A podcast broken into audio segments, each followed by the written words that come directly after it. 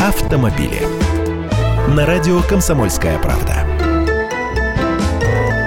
Здравствуйте. Причина почти каждого третьего смертельного случая на дорогах – выезд на встречную полосу. Страшные цифры приводит госавтоинспекция. Одни из самых опасных нарушений, ведущих к авариям, связаны как раз с выездом на встречную. Практически каждое девятое ДТП связано с выездом на эту полосу. При этом на них в среднем в стране приходится почти каждый третий смертельный случай. Кто часто совершает такие нарушения? Пьяные.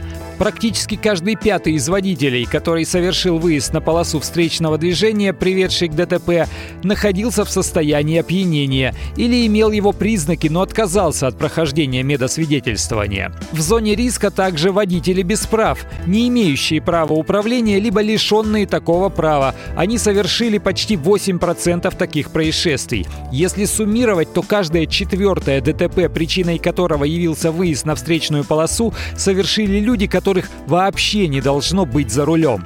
Встречка встречки рознь. В аварии на чужой полосе машина может оказаться по самым разным причинам. В местах, где выезд на полосу встречного движения запрещен, совершается чуть больше 9% ДТП. Но около шестой части таких аварий совершается при обгоне. Еще около 5% при развороте, повороте налево и объезде препятствия. Вывод из всего прост и понятен. Обгон – самое рискованное дело на дороге. Я Андрей Гречанников, автоэксперт «Комсомольской правды». С удовольствием общаюсь с вами в программе «Дави на газ» по будням в 8 утра по московскому времени. Автомобили.